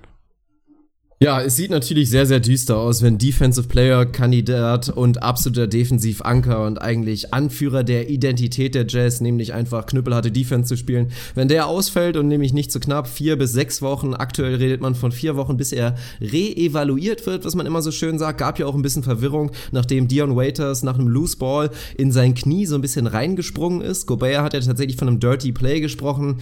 Ich sehe es nicht unbedingt so, bin gespannt, was du dazu sagst, du hast die Szene bestimmt auch gesehen. Gab es auch ein bisschen Verwirrung um die Verletzung erstmal. Also erst sprach man von einer Knochenprellung am Knie. Inzwischen sind die Symptome dann vielleicht auch eher, dass es eine Schienbeinverletzung ist. Wie auch immer, er hatte einfach eine ordentliche Prellung bekommen. Die Bänder sind zum Glück in Ordnung. Das ist die wichtigste Nachricht. Aber dass er jetzt wirklich wochenlang ausfällt, ist natürlich ein riesiges Problem, weil klar, Nummer eins, die Defensive wird nicht mehr die gleiche sein. Und das ist auch offensiv. Also ich habe in dem letzten YouTube-Video darüber gesprochen, dass es eigentlich vielleicht ein Faktor sein könnte, warum es bei den Wolves vielleicht ein bisschen besser läuft in nächster nächster Zeit, weil dann Derek Favors offensiv halt auf der 5 übernimmt und natürlich ein bisschen versatiler ist. Nicht, nicht annähernd so effizient abschließt am Korb, das ist selbstverständlich klar, aber das Thema Spacing vielleicht ein bisschen angenehmer sein könnte, wenn man da halt dann an Favors hat, der dann auch zumindest mit einem langen Midranger oder inzwischen auch mit einem Corner 3 dann einfach rausspacen kann. Aber wir haben es im letzten Spiel gesehen, das war wirklich also der ultimative Horror. Also so schlimm war es noch nie. Ohne Rudy ging auch offensiv einfach gar nichts. Und dann war die Defensive nicht mehr ganz so scharf wie vorher und dann war es wirklich eine Katastrophe. Also zu Rubio werden wir wahrscheinlich gleich noch kommen. Ich muss dazu sagen, also zu diesem mittelfristigen Urteil kann ich mir trotzdem noch vorstellen, dass die Jazz überleben können. Mit überleben meine ich so um und bei 500 Basketball spielen, vielleicht leicht drunter, damit du nicht irgendwie völlig abreißen lässt zu den Playoffs. Das sehe ich schon, kommen, weil ich glaube, dass noch Qualität da ist. Also vor allen Dingen, wenn Joe Johnson dann vielleicht irgendwann bald mal wieder angreifen kann. Ebke Judo kann defensiv zumindest diese Minuten auf der Center-Position annähernd so ganz gut kompensieren. Und dann liegt es jetzt einfach mal an den, an den vermeintlichen Veterans der Jazz. Also ich bin so enttäuscht von einem Rodney Hood, der wirklich eine absolute Scheißsaison bisher spielt. Dann wird er da auf die Bank gesetzt, liefert da auch nicht. Der Trainer gibt einem Rookie vollkommen die Verantwortung und den Ball in der Hand und sagt, ja komm, du musst uns jetzt retten, was du natürlich nicht annähernd erwarten kannst. Liegt natürlich auch daran, weil Rubio gerade nicht liefert. Ach Gott, ich rede mich hier in eine negative Rage. Von daher möchte ich das Zepter an dich übergeben und gib du mir mal den Eindruck. Also erstmal war es nicht meine Intention, dich hier komplett in eine halbgare Depression zu stürzen. Also Kopf hoch mal lieber. Ich kann dir vielleicht mal ein paar aufmunternde Stats, die ich so bei der oberflächlichen, oder gar nicht so oberflächlichen, aber bei der Recherche gefunden habe, präsentieren. Und du sagst mir, ob das sustainable ist. Es ist tatsächlich die große Frage, was passiert mit den Jazz ohne Rudy, wenn dafür erwartungsgemäß tendenziell Derek Favors viel die Rolle übernehmen wird, viel dann die, den Fünfer spielen wird. Wenn man reinguckt, wie es bisher diese Saison lief, Sample Size nicht riesig, aber ist tatsächlich die On-Off-Sets von Rudy Gobert sehen relativ dramatisch aus. Sie spielen mit ihm auf dem Platz ein deutlich, deutlich negatives Netrating, mit ihm runter vom Platz ein positives Netrating und zwar klar positiv. Die Offense läuft besser, wenn er nicht spielt. Auch das ist jetzt irgendwo nicht so wahnsinnig überraschend und tatsächlich sieht die Defense bisher rein, was die Zahlen angeht, ähnlich gut aus. Also da gibt's keinen großen Unterschied. Wenn man sich dann nochmal ein bisschen tiefer mit befasst und sich anguckt, was passiert, wenn Rudy nicht auf dem Platz ist, aber Derek Favors, also Shoutout an NBA Wowie mal wieder, dann sieht auch das nicht so schlimm aus tatsächlich. Dann sind sie mit Favors auf dem Platz und Judy off the court sind sie minimal negativ, aber um und bei 500 ungefähr ungefähr glattes äh, Netrating, wenn man so will. Das sieht also bisher nicht so schlecht aus. Wenn ich jetzt irgendwie Eye-Tests mit reinwerf, fällt es mir schwer zu glauben, dass das so bleibt. Derek Favors, also muss man auch nicht unterbewerten, ist schon ein guter Verteidiger. Ist nicht der elitäre Rim Protector, hat natürlich nicht den Körper, nicht die Dominanz von einem Rudy, aber ist schon jemand, der gerade so straight up sein Matchup gut verteidigen kann. Help Defense völlig in Ordnung, so. Hat nicht die große Dominanz und ist offensiv jetzt auch niemand, wo du sagst, boah, hat er ein krass versatiles Skillset, aber ist natürlich was anderes als Rudy, so. Der kann den Midranger, der kann dir aus der Ecke auch mal einen Dreier reinwerfen. Also da könnte ich mir gut vorstellen, dass es offensiv etwas besser aussieht. Ich glaube, dass es defensiv ja, das wird nicht aufrecht zu erhalten sein, dass es mit Favors ähnlich gut läuft wie mit Judy. Und dann, finde ich, muss man sich so langsam aber sicher schon irgendwie Sorgen machen, ob das dann im Gesamtbild eine etwas bessere Offense mit einer schlechteren Defense irgendwie dazu führt, dass die Jazz noch so, noch so wahnsinnig viele Wins rausholen, weiß ich nicht. Rodney Hood, ja, fühle ich mich natürlich ein bisschen bestätigt mit dem, was ich vor der Saison gesagt habe, dass mir das nicht gefällt und dass es mir Angst macht, wenn Rodney Hood dein Topscorer sein soll. Und sind wir mal ehrlich, wenn Donovan Mitchell nicht so eine krass positive Überraschung wäre, dann wären die Jazz bisher vor allem offensiv ein kompletter Scherbenhaufen. Da läuft überhaupt nichts zusammen. Natürlich brauchst du den Rubio, der mehr als drei Punkte scoret, so wie im Spiel gegen, gegen unsere Timberwolves vor ein, zwei Tagen. Da sieht's schwierig aus, aber um das Ganze abzubinden mit einer, mit einer positiven Nachricht an dich. Jetzt steht ein East Road Trip an, also wenn man sich ein bisschen den Schedule anguckt, dann haben sie jetzt vier Spiele im Osten bei den Knicks, bei den Nets, bei den Magic und bei den Sixers. So, die sind zwar teilweise ganz gut unterwegs dieses Jahr, aber ist auch nichts, was einem riesig Angst machen muss. Dann kommt noch mal so ein Three-Game Homestand gegen die Bulls, gegen die Bucks und gegen die Nuggets. So, das sind sieben Spiele, wo man sagt, wäre jetzt kein Schock für mich, wenn sie da vier und drei gehen. So, das sind schon machbare Teams irgendwie. Natürlich die Bucks Nuggets sicher Favorit irgendwie, aber in Utah schon machbar. Wenn sie vielleicht mit einem 3-1 jetzt den Roadtrip irgendwie ablegen können, die Knicks vielleicht schlagen, die Nets und dann einen aus Magic Sixers, dann können sie da vielleicht dranbleiben und darum muss es jetzt gehen. Also du wirst jetzt nicht erwarten können, dass die Jazz klar über 500 Basketball spielen, die müssen jetzt irgendwie Anschluss halten, hoffen, dass Rudy dann vielleicht irgendwie eher in vier als in sechs Wochen zurückkommt. Dass Rubio solange irgendwie seinen Shot wiederfindet und sein Selbstvertrauen wiederfindet, dann können sie da schon schon irgendwie dranbleiben. Aber wenn ich jetzt Geld setzen müsste, puh, also ich glaube, das, das können schon harte Wochen werden. Der Roadtrip macht mir natürlich super Hoffnung, weil die Jazz als einziges Team der NBA noch kein Auswärtsspiel gewinnen konnten. aber sie hatten auch natürlich auch erstmal noch vier, von daher Sample Size ist klein. Aber nein, du sprichst den ganz wichtigen Faktor an. Also mit Derek Favors sehe ich es halt wirklich ganz genauso. Also ich finde Rudy's Stats, gerade die On-Off-Stats, sind nicht so hundertprozentig real, weil defensiv hatte er tatsächlich einfach Pech. Also da sieht der Eye-Test ganz anders aus. Er beschützt den Ring immer noch ähnlich gut. Aber das ist so vergleichbar wäre irgendwie, wenn jetzt ein Stürmer, statt jetzt halt das Tor zu treffen, einfach einfach zehn miteinander gegen Pfosten schießt. Heißt dann ja nicht, dass er irgendwie das Tore schießen verlernt hat, sondern dass er einfach ein bisschen Pech hat momentan. Und so ist das bei, bei Rudy defensiv. Also ich habe es ja auch in der letzten Episode schon mal gesagt, was ich schon an verrückte wilde Layups über Rubys, also Rudys ausgestreckten Arm hab reinfallen sehen, ist der absolute Wahnsinn. Und offensiv sind seine Stats halt so schlimm, weil er die mit Abstand schlechteste Chemistry mit einem Ricky Rubio zusammen hat, der natürlich ja eigentlich der das Zepter in der Hand haben soll, da das Orchester anführen soll. Aber wenn dieses Ding, was eigentlich ein großer Teil der Offensive sein sollte, einfach gar nicht klappt, dann ist das völlig klar. Und ich mache mir dann, wie gesagt, Hoffnung, dass es offensiv besser läuft.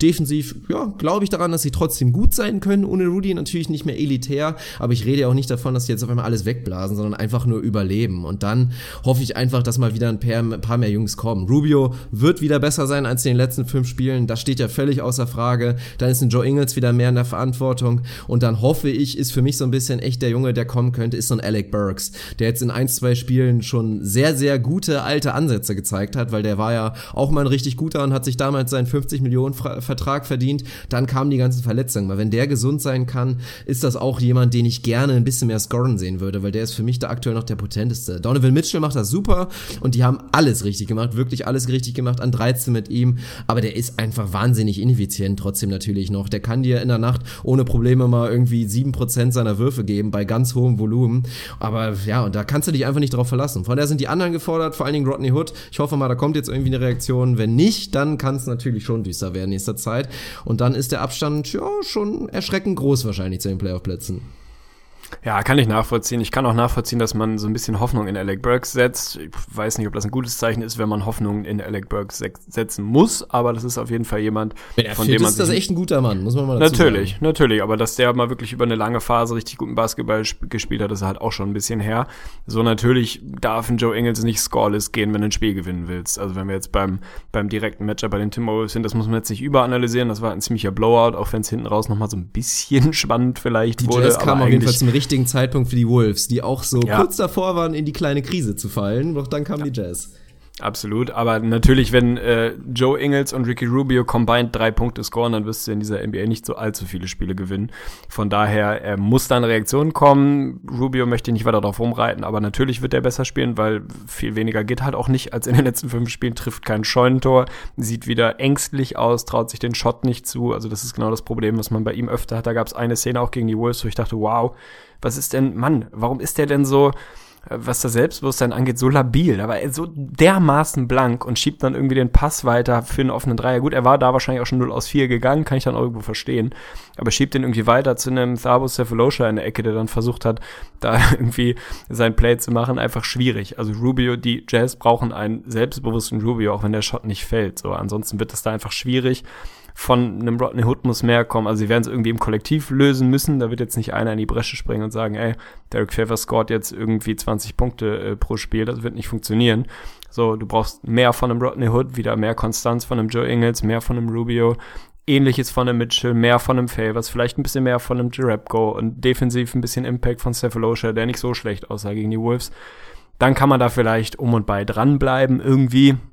Aber darfst halt auch jetzt echt nicht irgendwie so eine klar unter 500 Phase haben, dann wird's wahnsinnig schwer, vor allem im Westen. Wenn man mal so ein bisschen auf die, auf die Records guckt, jetzt sind die Wolves, äh, die DJs, glaube ich, zwei Spiele unter 500, 6 und 8 müssten sie sein. Wenn du jetzt in den nächsten vier Wochen da nochmal unter 500 gehst, dann fällt's mir schwer zu glauben, dass sie da noch den riesen Push machen können. Also toi toi toi, dranbleiben, äh, knüppelhart verteidigen, offensiv wieder einen Schritt nach vorne den dankbaren, einigermaßen machbaren Schedule ausnutzen und hoffen, dass Rudy bald zurückkommt, dann ist der Zug auf gar keinen Fall abgefahren. Aber das wird schon, wird eine harte Zeit jetzt. Also ich würde sagen, stell dich darauf ein, dass du das ein oder andere Mal, ja, nicht allzu begeistert äh, vorm League Pass sitzen wirst. Die Saison ist noch lang, würde ich sagen. Und damit ich mich jetzt besser fühle, reden wir einfach mal kurz über deine Chicago Bulls. Den Einspieler gibt's gleich, wenn ich die ganze Situation ein bisschen eingeleitet habe. Wir haben heute auch nicht so viel Zeit. Wir wollten noch über die Pistons reden. Von daher werden wir es versuchen, in so fünf Minuten vielleicht abzuhaken. Aber um es nochmal kurz für, für alle NBA-Fans draußen darzustellen. Bei den Bulls ist auf jeden Fall schweres Reality-Drama gerade am Start. Also könnte man auf jeden Fall eine Soap drüber machen. Nach vier Wochen Gesichtsbruchpause von Nikola Mirotic ist er jetzt wieder in den Trainingsbetrieb eingestiegen kriegen. Und die ganze Sache ist halt so ein bisschen awkward, weil er läuft da jetzt halt rum, ist aktuell noch so ein bisschen isoliert, macht hauptsächlich Krafttraining oder sitzt auf dem, auf dem Fahrrad, auf dem stationären und darf dann dabei zugucken, wie der Typ, der ihm das Gesicht gebrochen hat, da halt auf dem Court rumläuft und ja, Spaß am Leben hat. Wir reden natürlich von Bobby Portis, der ihm da mit einem Schwinger niedergestreckt hat und ihn ins, ins Hospital versetzt hat und ja, die Situation ist eigentlich ganz klar. Beide sagen, beziehungsweise man geht davon aus, Nikola Mirotic redet mit allen, nur nicht mit Bobby Portis der wird auch nicht mit ihnen reden, der wird schwer wegignoriert und Bobby Portis hat ganz klar gesagt, er wird nicht den ersten Schritt auf Nikola Mirotic zumachen. Er hat sich scheinbar unmittelbar nach der Aktion ja öffentlich entschuldigt und hat auch versucht, Mirotic anzurufen und ihm zu texten. Mirotic ist darauf wohl überhaupt nicht eingegangen und jetzt macht ein Bobby Portis halt auch dicht und sagt halt, ja, dann leck mich halt so, ne, mir ist das jetzt egal, ich spiele meinen Stiefel und wenn der jetzt halt schlechte Stimmung machen will, soll das machen. Problem bei der ganzen Sache ist, man könnte ja meinen, okay, es wird einfach einer getradet. Ist schwierig, weil Bobby Portis Davis spielt gerade einen super Ball, hast du natürlich auch direkt erwähnt. Und Mirotic kann erst ab dem 15. Januar getradet werden, weil er ja einen neuen Vertrag im Sommer unterschrieben hat. Das ist die Storyline und von dir als Bulls Insider, als Bobby Portis Liebhaber und als Nikola Mirotic, weiß ich auch nicht, was ich dazu sagen soll, möchte ich jetzt natürlich gleich nach dem wunderschönen Road to Doncic Einspieler deine Einschätzung zu dieser ganzen Situation mit den Bulls haben.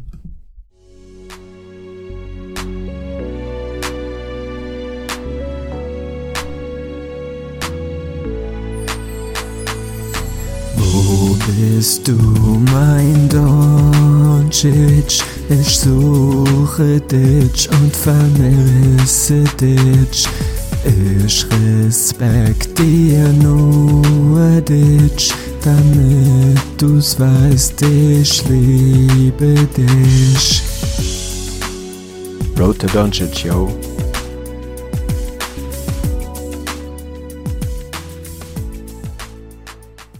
Junge, Junge, ich kann mich nicht konzentrieren.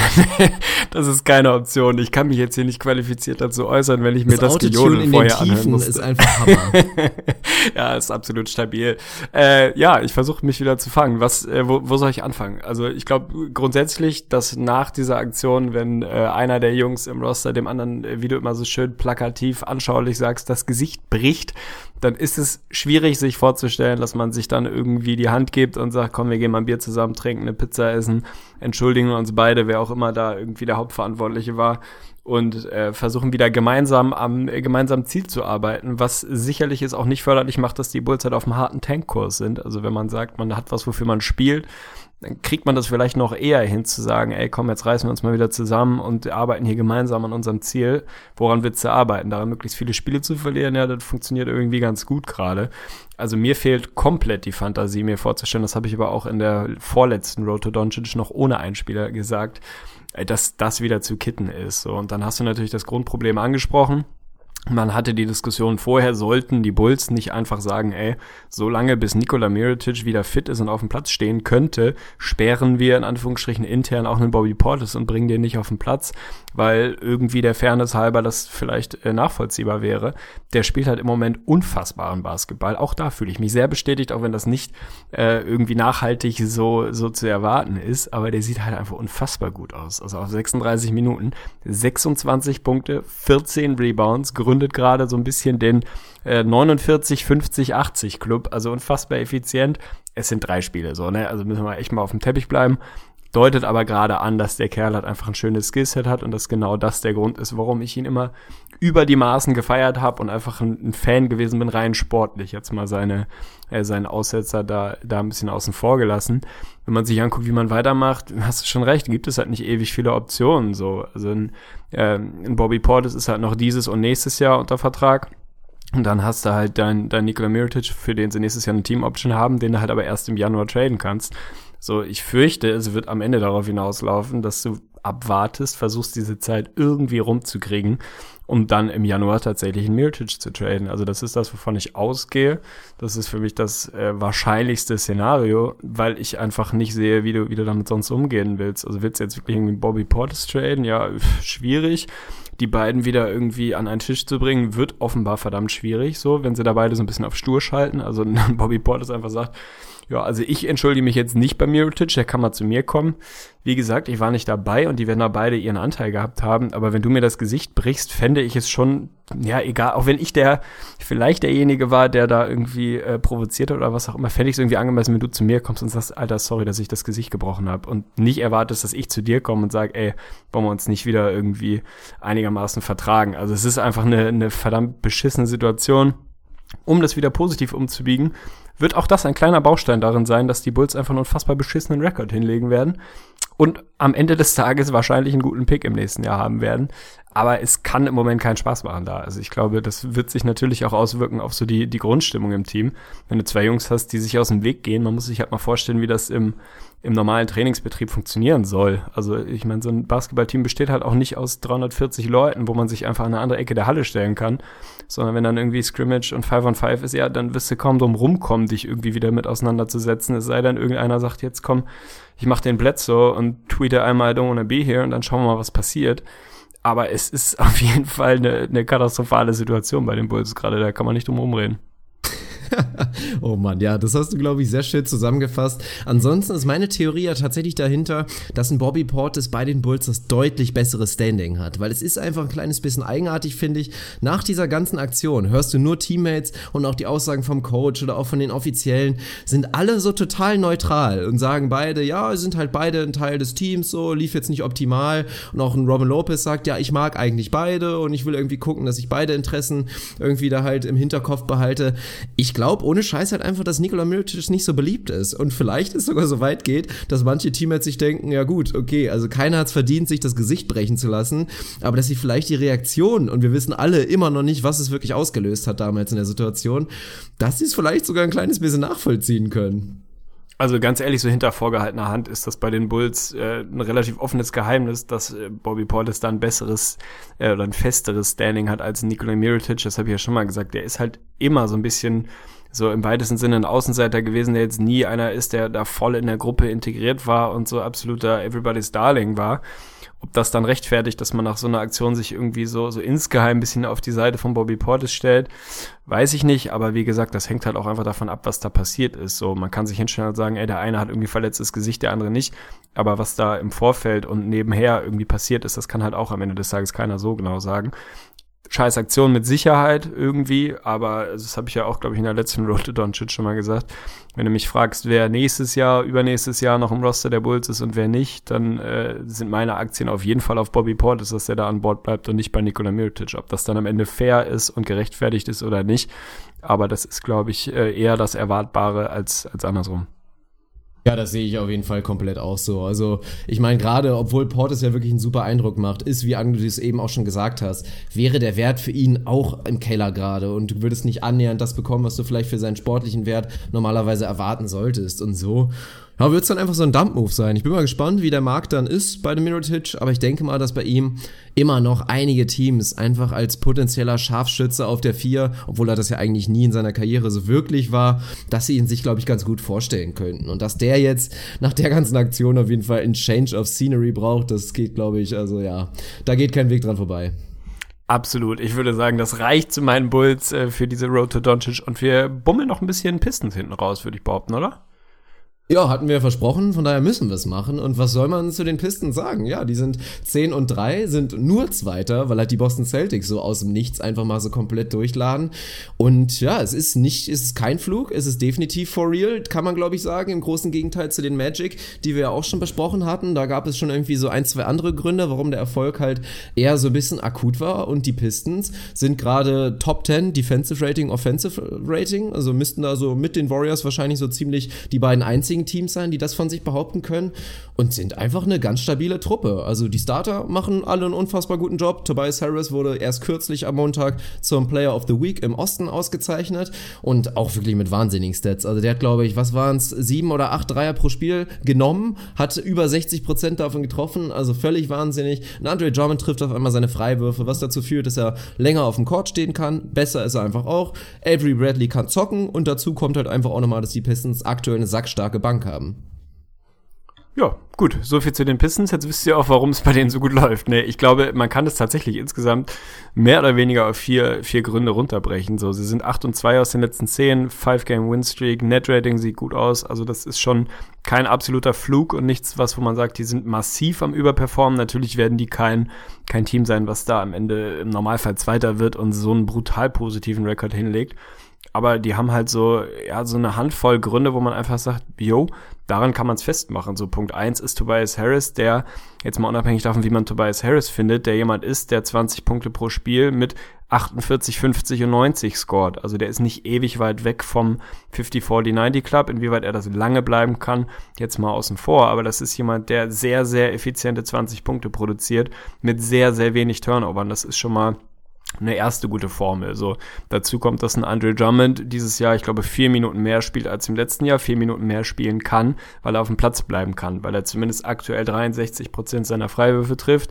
Sprich, du kannst ihn einfach auf dem Feld lassen. So, du hast nicht mehr dieses Problem, dass du einen deiner deiner besten Jungs, eines deiner deiner Core Pieces einfach in der Crunch Time nicht spielen kannst, weil gegnerische Jungs sich auf ihn raufsetzen und sagen, hier geh an die Linie mal lieber und dann gucken wir uns das Elend mal an. So, das heißt, der spielt gerade Career High 33 Minuten, produziert da 14 und 16, einfach weil er auf dem Platz bleiben kann. Dann kommt dazu, dass ganz ehrlich, muss ich auch ein bisschen, was heißt Redemption üben, aber einfach mal ein Shoutout an jemanden, den ich nicht hundertprozentig gerne mag, verteilen, dass ein Reggie Jackson einfach einen viel reiferen Eindruck macht. So, ich weiß nicht, inwieweit die Stats das so im Detail hergeben, dass er, ja, dass er ein bisschen anderen Basketball spielt, aber das gefällt mir wirklich gut. Er spielt nur 28 Minuten oder 29, irgendwie so, habe ich schon mal angesprochen, diesen halben Timeshare, den es da gibt macht einen richtig guten Eindruck, macht das sehr, sehr ordentlich. Und Navy Bradley ist ein fucking geiler Basketballer, Alter. Das ist einfach jemand, der deine defensive Identität verändert. Das hat auch Stan Van Gundy in letzter Zeit immer wieder gesagt.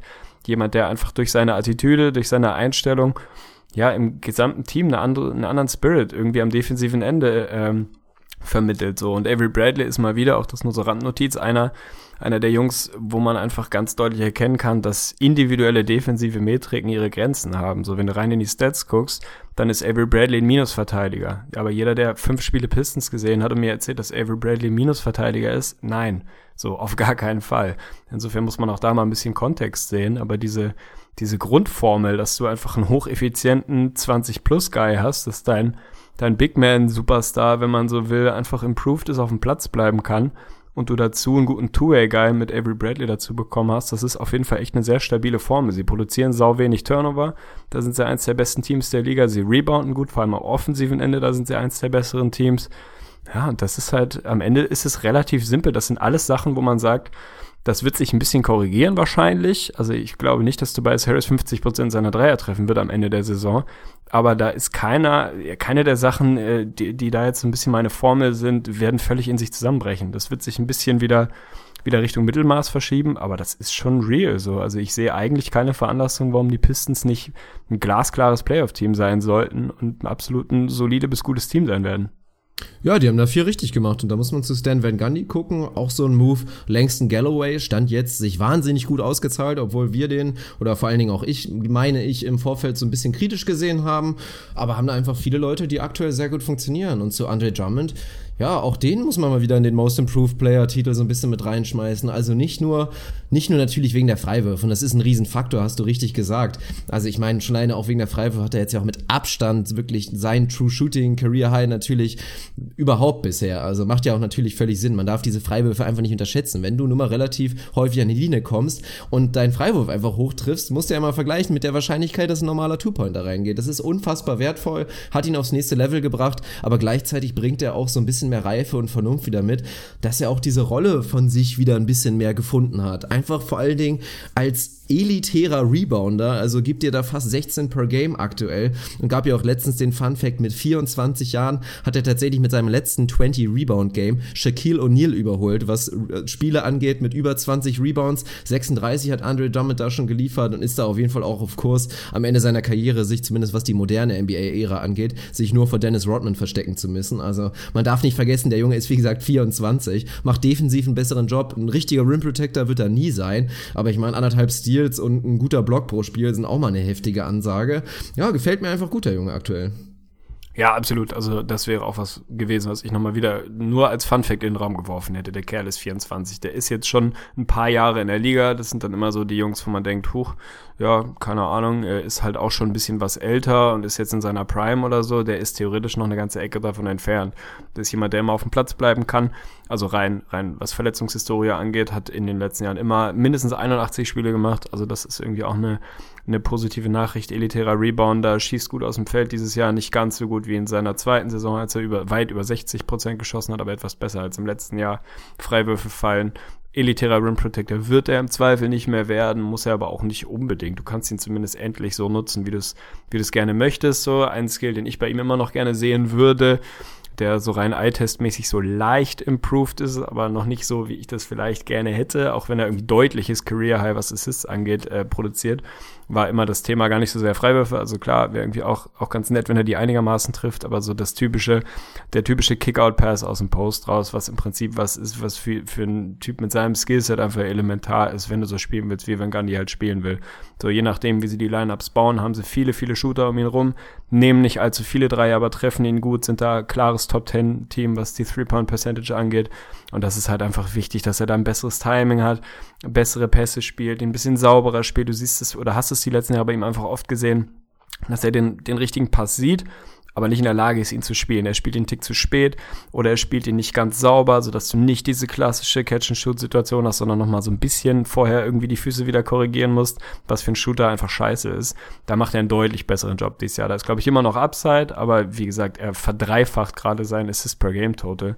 Also das sieht deutlich, deutlich besser aus. Und wenn er da noch ein bisschen, bisschen sauberer werden kann, dann muss der auch nie ein elitärer Rim Protector werden. Dann ist er halt ein elitärer Rebounder, den du im Zweifel doppeln musst aufgrund seiner körperlichen Präsenz und der dann mit ein paar Shootern um ihn rum einfach funktionieren wird. Also da bin ich optimistischer, nachdem der vor der Saison schon für uns so ein Typ war. So, er hat jetzt echt was zu beweisen. So, jetzt muss dann aber auch mal wieder ein bisschen Entwicklung kommen, weil er so ein bisschen stagniert ist. Stand jetzt macht er da auf jeden Fall einen stabilen Job. Ja, also das mit den Assists ist natürlich auch ein Riesenfaktor, warum er besser ist in der Saison. Und na, ich hätte mich schon fast verleiten zu lassen, dazu vor allen Dingen im letzten Jahr zu sagen, das ist was, was er einfach nie so wirklich können wird. Aber eigentlich hat er schon immer dagegen gesprochen, dass Drummond immer schon so Highlights hatte, ja, die einfach angedeutet haben, dass er mehr ist als einfach jemand mit einem biestlichen Körper. Also er hat ja auch immer wieder diese Highlight-Steals gehabt, ist dann irgendwie Full Court gegangen oder hat auch irgendwie mal so komplett aus dem Nichts einen Behind-the-Back-Pass rausgelattet, wo du gedacht hast, so, oha, so, der, der kann ja richtig was am Ball, so. Und dass er das jetzt ein bisschen solider und wirklich mit Fundamentals verbunden einfach aus dem Post-Up, dass er das so verbinden kann, ist natürlich eine ganz wichtige Sache und macht seine eigenen Post-Ups auch deutlich undramatischer. Also das war ja vorher halt dieses Minus-Minus-Ding. Nicht nur, dass er das eigentlich nicht sonderlich gut konnte, was einfach den Wurf an sich anging, sondern da einfach auch noch unfassbar viele Turnover produziert hat. Und so ist das super, dass ein Stanley Johnson inzwischen tatsächlich sogar ein Scheunentor trifft, ist natürlich auch yes. eine schöne Option. Also immerhin 40, 33 und ich weiß weiß gerade gar nicht, Freiwurf müsste so bei 80 auch ungefähr liegen. Oder nee, 70 Prozent. 71, 70. Ja. Wenn du mir das vor der Saison gesagt hättest, hätte ich das auch mit Kusshand genommen. Absolut. Also ich war immer ein großer Fan von ihm und auch das immer so ein bisschen irrational, beziehungsweise äh, against all odds, wenn man so will, weil er offensiv wirklich große Probleme waren. So über 40 Prozent äh, von dem Typ auf seiner Position muss man jetzt auch nicht in Jubelstürme verfallen, aber das, glaube ich, hätte jeder Pistensympathisant vor der Saison absolut unterschrieben, wenn du sagst, er nimmt irgendwie acht Shots per Game und produziert Hilfe man produziert irgendwie 40, 33 und 70.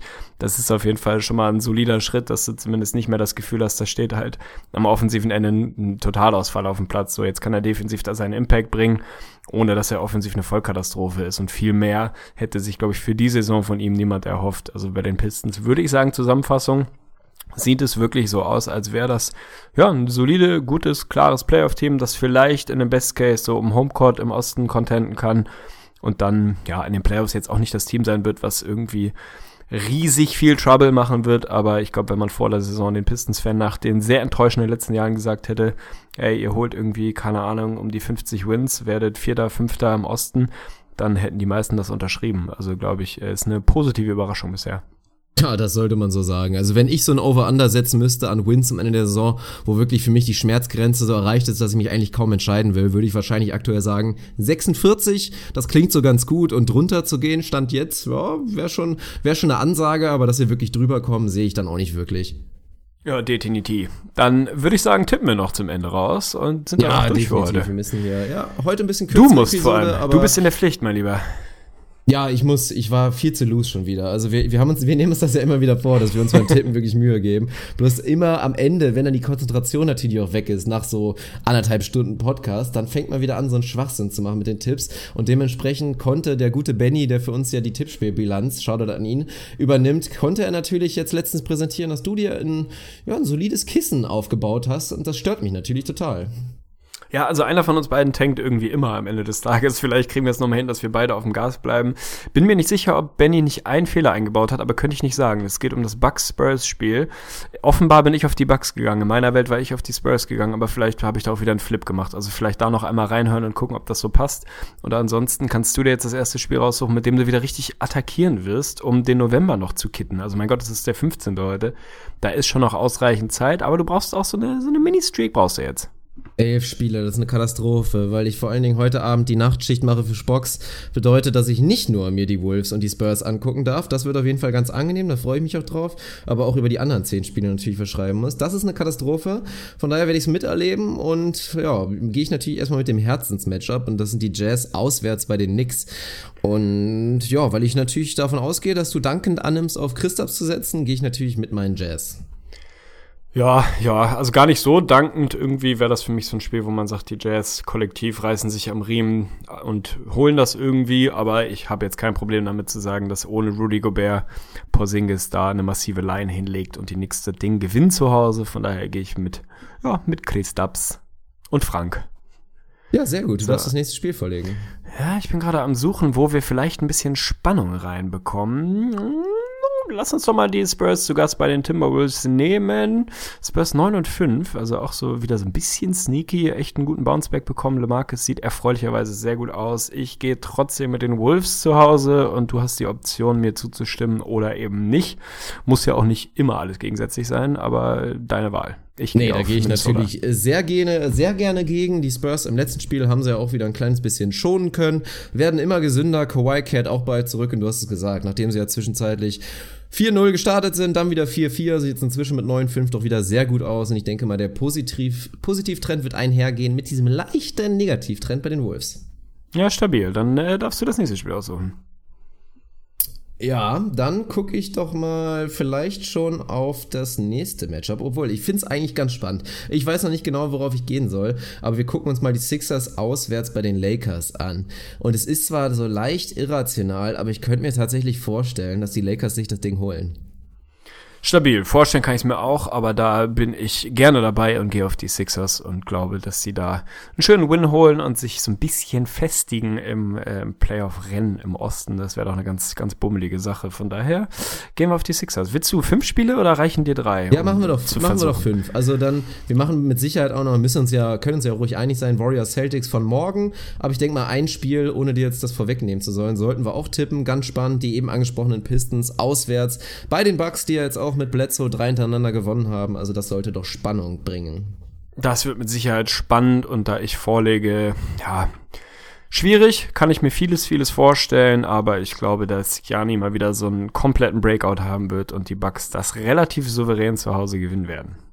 Da gehe ich auf die Pistons tatsächlich. Also die Ansätze sind gut aktuell bei den Bucks, aber waren jetzt auch drei Siege, die jetzt, jetzt nicht so super überzeugend waren, fand ich. Also auch wieder so ein kleines bisschen rausgegrindet. So eine kleine Offenheit von Jani könnte doch schnell dazu führen, dass die Pistons wieder den nächsten Sieg einfahren.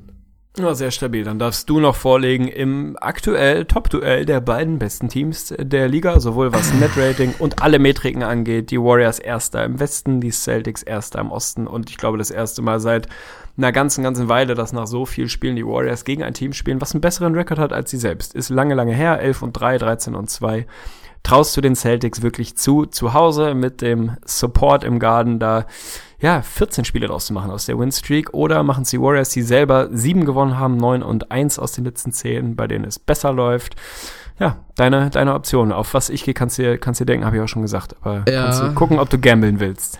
Wäre natürlich wichtig zu wissen, wie das gesundheitlich aussieht. Also ich gehe mal davon aus, dass ein Curry, der sich ja im letzten Spiel ausruhen durfte, wegen so einer kleinen muskulären Verletzung, dass der wieder fit sein sollte. Und dann spricht natürlich viel für die Warriors und es ist auch so ein klassisches Statement-Spiel, dass die Warriors jetzt mal kurz beweisen wollen, so hey, ihr macht das zwar gerade ganz nett da drüben im Osten, aber wir zeigen euch jetzt mal, dass ihr euch keine Hoffnung machen solltet für die Saison.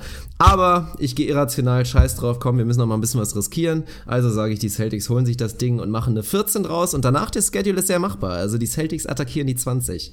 Finde ich auf jeden Fall geil. Ich gehe dagegen und sage sogar, das wird ein Blowout. Insofern, ähm, ja, haben wir Spannung dabei. Finde ich gut. Hat der gute Benny wieder ein bisschen was zu, zu bearbeiten. Und du hast auf jeden Fall die Option, wenn es ein bisschen gut läuft, hier einen krassen Push zu machen und heftig ranzukommen. Oder wenn es nicht gut läuft, dann ist der November vielleicht schon fast durch.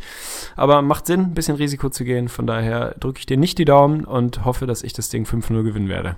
Ja, das wird definitiv nicht passieren. Ansonsten haben wir am Freitag die nächste Option, denn am Freitag werden wir direkt wieder nachlegen. Ich hoffe, ich verspreche da nicht zu viel, aber ich meine, wir hatten das so abgesprochen. Bis dahin waren ja auf jeden Fall auch genug Spiele, dass wir wieder Material haben sollten. Ansonsten möchte ich mich natürlich bei dir bedanken, bei allen unseren Hörern für die Geduld. Shoutout an Krügo und da Vögli gibt's auch noch. Und natürlich an Shoutout an alle meine, meine, uha, das war ein Freudscher. Nee, an unsere, Ja, ja, ja. an unsere YouTube-Abonnenten. Ja gut, momentan ist es ja auch, ist es ja auch Facts so ein bisschen. Aber an unsere YouTube-Abonnenten, die immer mehr werden, inzwischen über 1500 tatsächlich, Tendenz steigend. Also die Road to 2K ist mächtig eingeleitet. Und wenn ihr da noch kein Teil von seid, dann würdet ihr uns natürlich einen riesen Gefallen tun, wenn ihr einfach mal auf diesen Abonnieren-Button drückt, jetzt zeitgleich, also wenn ich jetzt gleich hier die Episode hochlade, dann ist auch das neue YouTube-Video hochgegangen, also eine neue Folge Was los NBA, das Format bei uns auf YouTube ist auch wieder draußen, sollte sich lohnen, da reinzuhauen, also ja, ich muss pinkeln. Den Ruhm gebe ich dir auf jeden Fall. Also den Freudschen lasse ich dir durchgehen. Aktuell du den Fame, ich die Bitches. Damit kann ich ganz gut leben mit der Aufteilung. oh Gott. Okay. Es ist so, so trist Statement. weit weg von der Realität. Meine Güte. Also Shoutout an dich auf jeden Fall. Äh, hat mir großen Spaß gemacht. Du hast nicht zu viel versprochen. Freitag melden wir uns wieder. Haben dann bestimmt irgendwie vielleicht ein, ein Topspiel zu analysieren und so ein bisschen die Stars links, rechts. Wir kriegen da schon was zusammen auf jeden Fall. Also ja, Shoutout an dich. Ich wünsche dir eine gute Nachtschicht. Ich hoffe, es wird einigermaßen sehenswert und kein zu großer Struggle. Gönn dir ein paar Biersens, dann lässt sich das auch aushalten. Wir Gut, hören uns gut. übermorgen. Abbruch. Abbruch, Abbruch.